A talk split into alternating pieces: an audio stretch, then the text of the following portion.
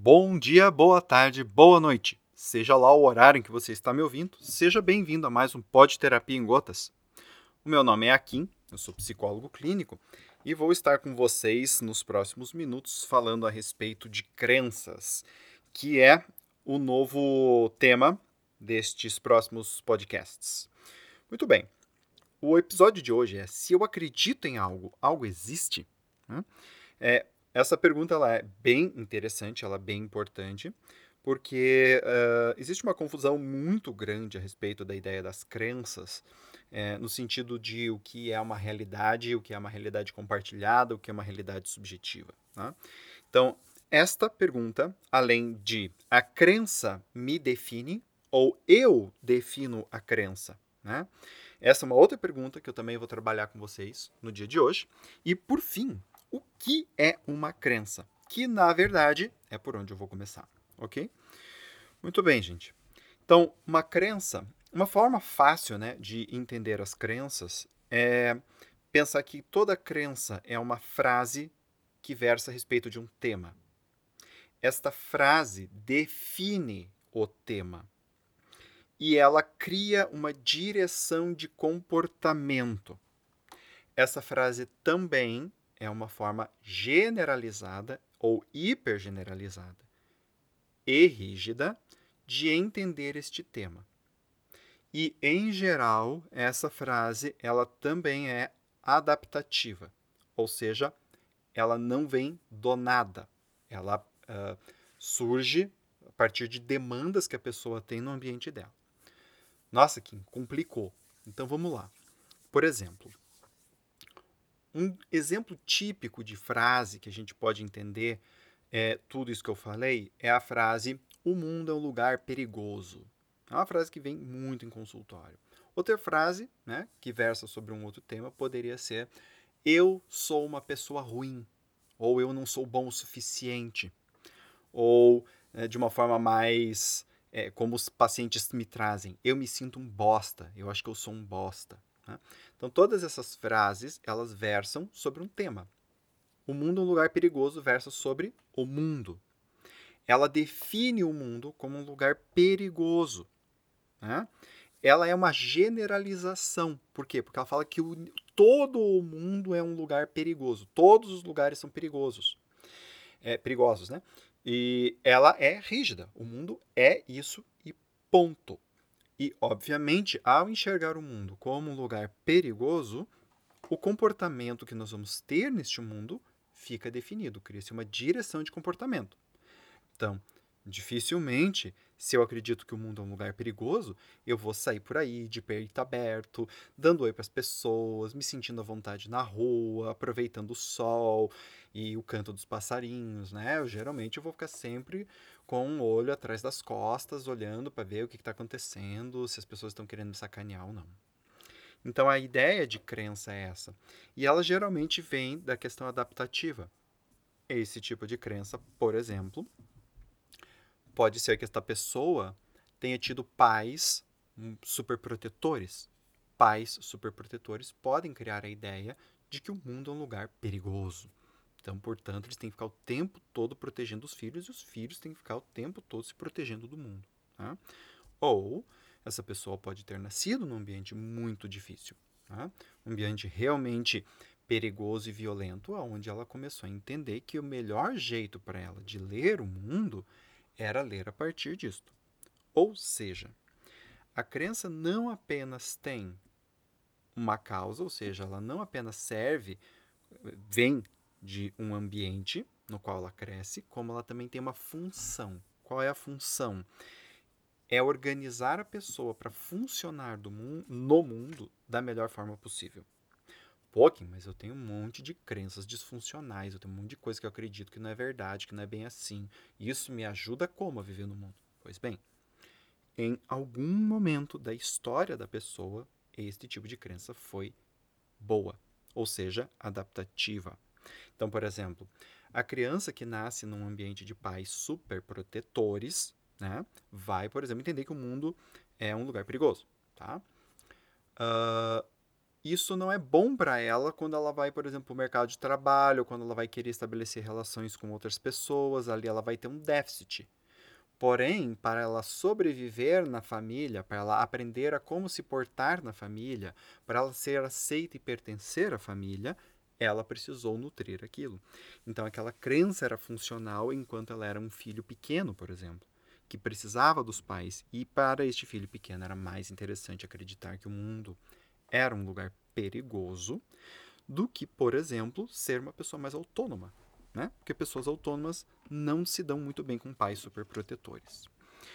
Continuando aqui, isso é o que é uma crença. Né? Então, assim, quando a gente vai falar em crença e a questão da realidade, é importante entender que, assim, uma coisa é a realidade subjetiva, ou seja, aquilo que eu interpreto do mundo, certo? E como eu percebo o mundo. Então, duas pessoas andando lado a lado, uma está super desconfiada, porque ela tem essa crença de que o mundo é um lugar perigoso, e uma outra pessoa aprendeu que o mundo é um lugar de oportunidades. Então, essa outra pessoa está olhando, buscando alguma oportunidade para ela fazer um negócio, conhecer alguém, fazer amigos, se divertir. Tá? Então, isto é uma realidade subjetiva. E cada um vai ter uma realidade, uma leitura própria da realidade, ok? A outra coisa é uma realidade compartilhada. Ou seja, essas duas pessoas andando juntas, cada uma com a sua percepção de realidade, de alguma forma vão criar uma realidade delas, que não é nem a realidade de um mais um, nem a realidade só de um, nem a realidade só de outro. Eles vão criar uma nova realidade partilhada. Né? Isso é bem importante, é bem difícil de entender. Né? Eu mais eu não é igual a nós. Isso é uma coisa que eu sempre falo e é difícil de entender. Às vezes, eu mais eu é apenas eu e o outro eu. Né? Dois eus olhando cada um para o seu próprio umbigo. Isso não faz um nós.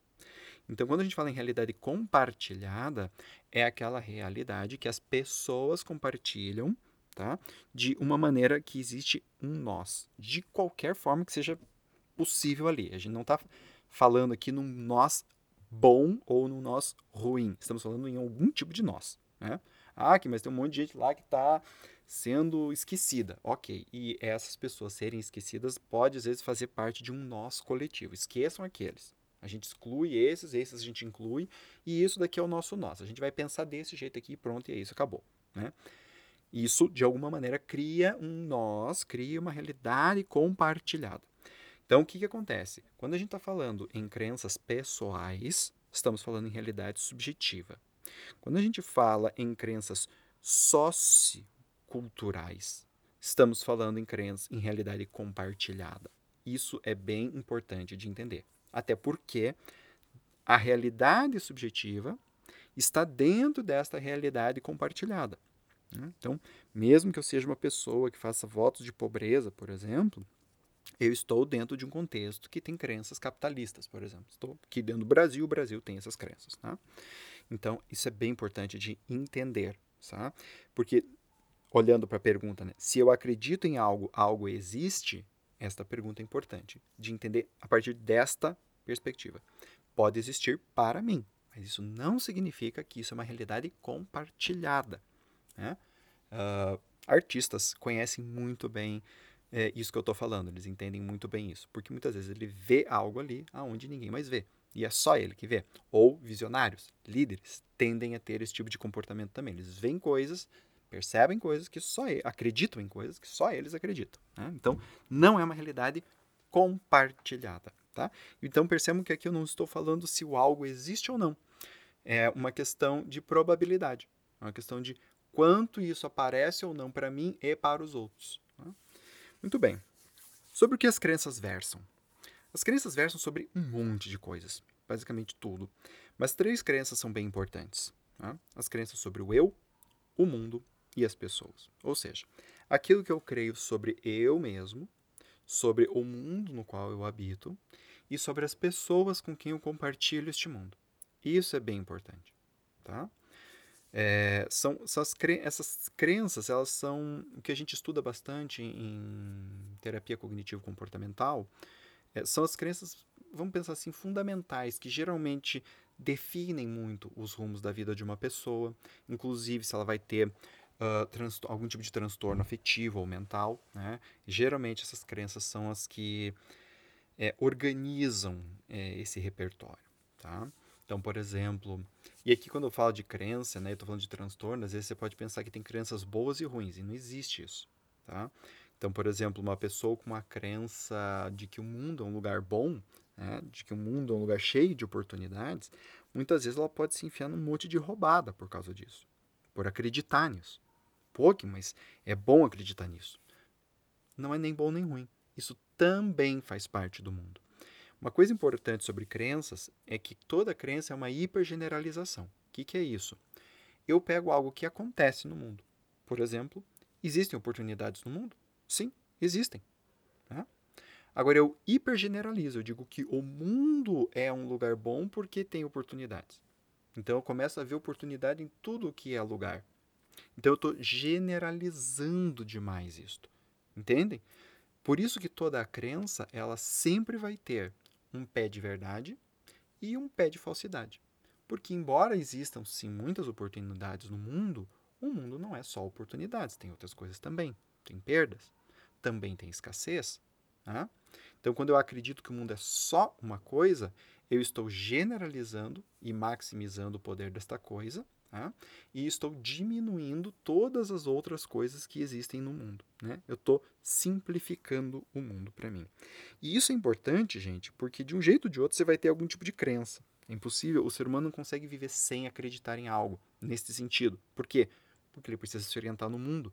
E o mundo, com todas as suas variáveis, é muito complexo para o nosso cérebro estruturar ele inteiro. A gente não consegue. Então, a gente precisa de algumas crenças para nos nortear. Né? Qual é a diferença de crença e de fé? A crença está baseada nessas realidades subjetivas e compartilhadas, ou seja, a crença ela tem esse pé no, no, que tange as coisas que estão acontecendo no mundo. Quando a gente vai falar em fé religiosa, tá? A gente está falando de acreditar em algo que está escrito, por exemplo. Né? Então, tem a Bíblia, eu acredito no que está escrito na Bíblia, eu acredito nos dogmas. Então, a maior parte das religiões elas estão constituídas base, com a base nesses dogmas. Então, a fé religiosa tá, tem a ver com esta ideia do dogma. Eu sigo o dogma, portanto, eu tenho fé nesta religião, que é diferente da crença. Eu acredito em coisas e eu tenho certas experiências com estas coisas do mundo. Tá? É, também tem uma diferença importante, uma questão, né? Não é uma diferença, mas também tem uma questão entre a crença e a percepção. Então, muita gente fala que assim, que se você mudar suas crenças, né, uma coisa sobrenatural vai acontecer, que o universo vai começar a conspirar a seu favor. Ok. E falando a mesma coisa de uma forma mais simplificada, o que acontece? A crença, ela organiza o teu comportamento. Foi como eu falei. Ao organizar o teu comportamento, ela também vai organizar a tua percepção. Então, uma coisa que eu sempre dou exemplo é assim: quando você está querendo comprar um carro, ou alugar ou comprar uma casa, você começa a passar pelas mesmas ruas que você passa e começa a ver um monte de anúncio de casa, apartamento para alugar ou vender, ou começa a ver aquele carro que você quer comprar com mais frequência. Por que isso acontece? Né? Porque a tua percepção está organizada para olhar para isso. Então você faz um foco seletivo. E as crenças funcionam muito bem para isso muito bem. Né? Por exemplo, uma pessoa depressiva, é, ela vai tender a, a, minimizar aspectos positivos dela. Então, é o tipo da pessoa que vai numa festa, eu me lembro de um cliente que foi assim, né? Ele foi numa festa e eu perguntei, e aí, como foi a sua festa? Ok. Hum. E eu fiquei né, intrigado com aquele ok e pedi para ele falar mais, mais e mais. O ok dele, na verdade, tinha sido uma festa em que ele foi ficou com a guria dos sonhos dele, né? E a guria dos sonhos dele, no dia seguinte, também entrou em contato com ele para eles saírem de novo. Então, isto foi o ok dele. Né? Então, assim, pô, você fica com a pessoa dos teus sonhos e diz ok. Por quê? Porque a crença é de que isto foi sorte. Então, ele minimiza o fato. É sorte. Quando coisas boas acontecem comigo, é sorte. Então, eu não vou me apegar muito a elas para não me frustrar mais tarde. Então a crença organiza não só a percepção, como o comportamento também. Então a percepção dele foi de que aquilo foi apenas sorte. Uma exceção ao que deveria acontecer, que é ele se ferrar e não ficar com ninguém, por exemplo. Isso ele maximizaria. Mais uma festa que eu fui e não fiquei com ninguém. Né? Então, a crença ela tem essa, esse poder, vamos dizer assim.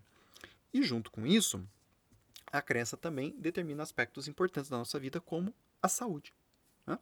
Então, por exemplo, não apenas pessoas que acreditam que cuidar-se é algo importante vão ter comportamentos para se cuidar, como também é, a, a, o tipo de crença que você tem a respeito do que é saúde também vai fazer uma diferença muito grande.